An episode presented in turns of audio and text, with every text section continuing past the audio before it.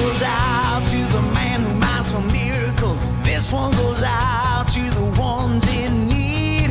This one goes out to the. Hola, ¿qué tal amigos? Bienvenidos al podcast El Conferencista. Aquí siempre encontrarás algo que te sorprenderá y dará de qué hablar. Bienvenidos.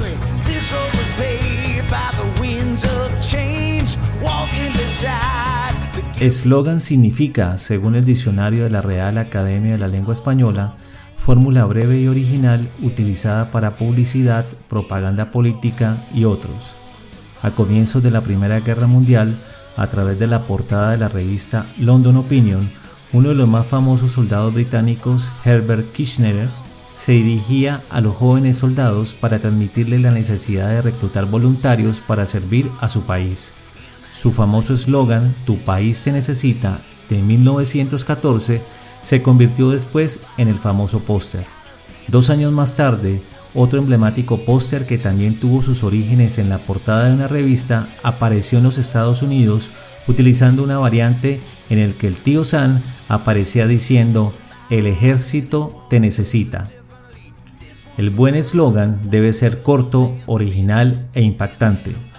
Para conseguirlo, se utilizan todos los recursos estilísticos al alcance del redactor, onomatopeya, aliteración, contraste, rima y otros.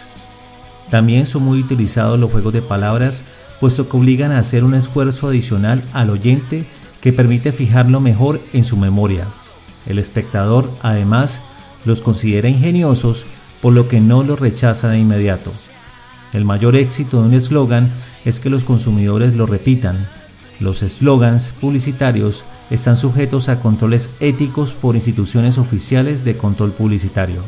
Algunos de los mejores eslogans que se han creado son Simplemente hazlo de Nike, Piensa diferente de Apple, Hay cosas que el dinero no puede comprar, para todo lo demás existe Mastercard de Mastercard, El chocolate se derrite en tu boca, no en tu mano de M&M's y A que no puedes comer solo una de Lay's.